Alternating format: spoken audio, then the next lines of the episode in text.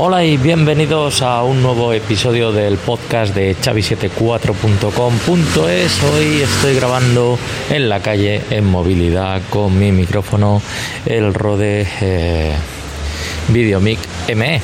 Y sí, eh, en Barcelona pues hay bastante tráfico como podéis escuchar.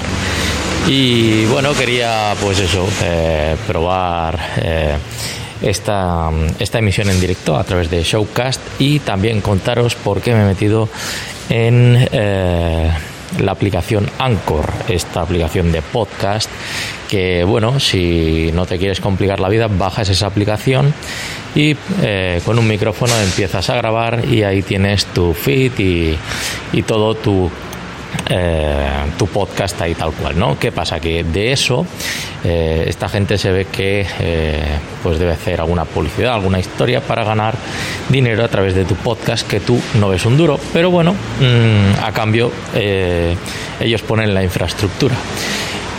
Yo no he pasado mi feed directamente a Anchor, ¿vale? Sino que, o Anchor, como quieran decir, sino que simplemente pues he creado un, un canal nuevo y eh, subiré los audios que grabo a través de Backpack Studio también a eh, esta nueva plataforma. ¿no? Esa nueva plataforma tiene cosas muy interesantes como que eh, los oyentes pues te pueden dejar mensajes de voz y eh, esto no lo he visto en Spreaker, ¿vale? Y entonces, eh, pues ahí hay un feedback entre el podcaster y la audiencia que eh, Spreaker, por lo menos, yo no lo he visto. Y bueno, también da la posibilidad, o así lo he entendido yo, no sé si estoy equivocado, que parece ser que puedes dar mientras estás grabando me envías el enlace y esa gente la audiencia lo digamos que lo escucha en directo. Como por ejemplo estoy haciendo yo ahora a través de mi emisora de Showcast. Y, y bueno y te publica el feed en distintos sitios Google Podcast Spotify eh, algunos no los conocía y bueno gracias a eso pues también mi feed principal de Xavi 74 pues va a estar publicado en otras eh, en otras plataformas, ¿no? Eh, TuneIn, eh, Radio Public, que no lo conocía, este tampoco. Y bueno, así unos cuantos también que no conocía, pues digo, bueno, pues voy a aprovechar y cuanto mayor sea la difusión, pues más descargas tiene el podcast, ¿no? Entonces eso eh, está, está muy bien. Otra cosa que, tengo que saber cómo funciona es, eh, pues bueno, yo por ejemplo con el Backpack Studio exporto y ya directamente lo subo al NAS y se publica el feed en el, en el, en el podcast de Xavi74, ¿no? Entonces en, en Anchor, pues esto de meter una entradilla, una intro, una salida y todas estas historias, pues parece ser un poco más complicado. O lo editas en el ordenador, cosa que de momento no, no, es, no, es por, no estoy por la labor, ya que, bueno, eh, con este flujo de trabajo que, he conseguido, Backpack Studio, eh, live streaming y si no, pues eh, grabar y publicar. Pues eh, en el ordenador, pues sí, con Hinderburg podría hacer lo mismo también, ¿no? Pero ya tengo que estar ahí y bueno, editar y perder un poco más de tiempo, ¿no? Esto es, digamos, más, más en directo y, y ya está. El caso es que, eh, como digo, pues mmm, bueno, es, es, interesante por la comunidad que hay detrás de Anchor, pero sí que el buscar un podcast ahí es un poco, un poco lioso. O te pasan directamente la dirección, porque buscar es complicado encontrarte, ¿vale? Y bueno, yo lo he puesto como Xavi74, o sea que buscar ahí Xavi, hay un montón de Xavis también ahí, así que ya veremos a ver cómo sale posicionado este, este episodio de piloto que he hecho. Y este es el segunda grabación que voy a hacer en, ese, en esa plataforma y veremos a ver qué pasa, ¿no? Eh, ¿Voy a dejar el blog? No, el blog va a seguir. Es más, estoy haciendo, tengo otra review del, del NASA Sustor, una segunda parte. Eh, especificando pues cómo se desmonta y todas estas historias de cómo va que todavía no está publicado y también eh, me metí en un embolado de Eh, bueno, salí de un WordPress y entré en otro WordPress, ¿vale? Estuve unos días arreglando un WordPress de que tenía malware.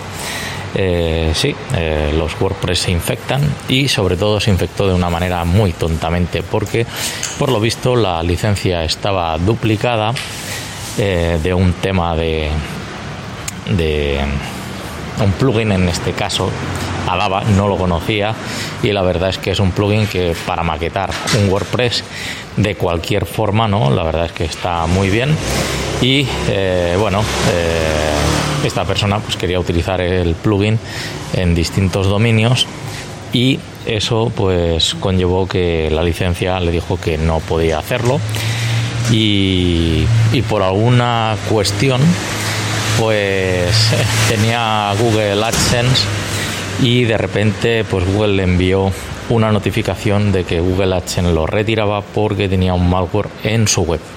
El Google AdSense lo que hace es que los artículos que tú escribes pues eh, bueno, te, pagan de alguna manera con una publicidad que ellos ponen por ahí, ¿no?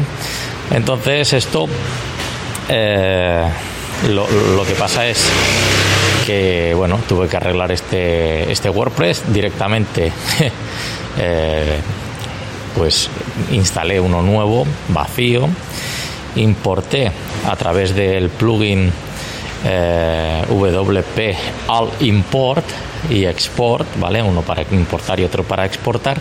Y lo que haces es exportas el contenido, ¿no?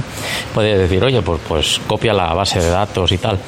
Sí, podía haber copiado la base de datos y todo esto, pero no, no lo hice simplemente porque eh, sabía que a lo mejor, no sé si estaba el virus en la base de datos, que lo dudo, seguramente era de algún fichero, pero lo que hice fue eso, eh, exportar el contenido, importarlo en el nuevo blog, ponerlo en marcha y se solucionó el problema, ¿no? El tema del plugin Adava, pues eh, me costó eh, entender la dinámica de, cómo funciona, ¿vale? Hay muchos maquetadores en WordPress, ya sea Elementor, que me gusta mucho, y luego también eh, Divi lo he visto, pero no me ha acabado de convencer. Y aunque hay gente que sé lo utiliza y, le gusta, pues a mí no, no me acaba de convencer. Igual que al principio, pues tampoco me convencía Dava, ¿no? pero Adaba era como un, un caramelo amargo que a base de, de, irlo toqueteando y tal, pues al final es un caramelo que se convirtió en dulce y permite hacer muchas cosas, desde slides, o sea, eh, slides, incluso tiene como como un editor de vídeo donde tú montas ahí los slides y toda la historia. Tiene uno que es estático y otro es como de vídeos. ¿vale? Para hacer presentaciones. Eso conlleva también que es un plugin pesado, ¿vale? Entonces la página no se mueve con el mismo dinamismo que puedes tener con un tema de Generator Press. Y enlazando el Generator Press con un nuevo eh, proyecto que estoy ahora metido, eh, pues voy a utilizar este tema para crear eh, una nueva web con WooCommerce, pero WooCommerce en vez de como tienda, como un catálogo, ¿vale? Entonces, normalmente siempre utilizo PrestaShop porque, bueno, lo tengo más por la mano, pero últimamente me he chocado con, con dos, dos, dos tiendas WooCommerce. Una, esta que os, eh, que os he comentado, que tenía el malware, que ya no está. Eh, instalé la última versión y todo lo puse bien, ¿no? Y la verdad que el plugin este de WP al import y export es una pasada porque eh, detecta toda la estructura de la página. Aparte de importar y exportar usuarios eh, puedes eh, hay un otro plugin adicional que es de WooCommerce y te permite pues eso importar y exportar toda una tienda WooCommerce sin problemas o sea que muy bien el tema de rapidez y tal, eh, no es que crea un CSV, eh, crea un feed XML o un CSV si quieres, pero yo utilicé el XML porque es más robusto y, da menos problemas que las comas y punto y comas que puede crear un fichero CSV y va más rápido incluso que eh, dentro de, WooCommerce hay la, la posibilidad de exportar productos y todo esto, ¿no? Pero este plugin va más allá porque coge los usuarios, eh, también eh, si tuviésemos, hay librerías de, de Adaba que son donde tú guardas, eh, por ejemplo, una maquetación que te guste, lo pones en una librería y así cuando tienes que hacer una página ya la tienes ahí preparada y la publicas y en un plis lo tienes ahí, ¿no? La verdad es que está muy bien, pero eh, bueno, es un plugin de pago, pero yo creo que es eh, una inversión, ¿vale? Para toquetear la, maquetar la página eh, y diferenciar los WordPress de cualquier otro WordPress que, tengas ya funcionando. ¿no? La verdad es que eh, una vez en, encuentras cómo, cómo funciona esto. Funciona para que me entendáis por bloques, dibujas cuadros y dentro de esos cuadros vas creando columnas y dentro de esas columnas te sale un más y vas añadiendo elementos desde contadores de marcha atrás, eh, banners, eh, slides, eh, bueno, infinidad de, contenidos, incluso propio códigos embeídos de HTML o eh, códigos de shortcuts de, WooCommerce para eh, integrarlo ahí en el blog. La verdad es que es muy potente. Yo creo que habré utilizado un 5% de, la, de lo que puede hacer el, blog, eh, o sea, el plugin, porque también tiene este plugin. Todos los temas que tiene son de temas responsive, se pueden ver y cada se pueden ver en, móviles, tablets y tal, y cada uno se adapta de una manera, incluso puede tener contenido distinto de una versión a otra, o sea que eh, muy bien. o simplemente si ves que una funcionalidad de esta página va a ser complicado verlo en un móvil, lo desactivas y esa página no se ve en un móvil. Así que eh, me parece genial todo esto. Bueno, pues nada, eh, en cuanto acabe esta otra otra página web de, WordPress. Veremos a ver cómo, cómo, vamos. Y otro proyecto que está eh, en marcha es eh, una centralita de voz IP. Hace tiempo que no hablo de centralitas de voz IP, en, eh, de Asterix, FreePBX y tal. Y hoy voy a hablar de unas, unas cuantas, unas cuantas cosas sobre las centralitas, ¿vale? Ya sabéis que, bueno, Asterix está muy bien, este, luego están versiones enlatadas como FreePBX, Isabel. Isabel, para quien no lo sepa, eh, no es una chica, es una centralita, ¿vale? Pero no sé por qué le han puesto este nombre porque hemos pasado de Elastix a Isabel. Y eh, permite, incluso he visto eh, centralitas de Isabel virtualizadas, todo en uno, con plugins de de call center, de envío masivo de SMS. Eh, ¿Qué más tenía? Eh, sí, un, para gestionar un hotel, ¿no? lo que llaman Room X, que todo esto lo tenía en Elastix, pero digamos que han adaptado los plugins que tenía Elastix para esta, esta nueva centralita Isabel. ¿no? Eh, tiene opción multitendan, ¿vale? Esto para quien no lo sepa es una centralita que tú pones un Asterix para distintas empresas. Esto yo lo solucionaba, mm, digamos que esto es una versión como en su día salió Elastix 3, me parece que había la 2.5 y la 3, ¿no? Y la diferencia era, una era multiempresa y la otra era eh, para un solo usuario, ¿no?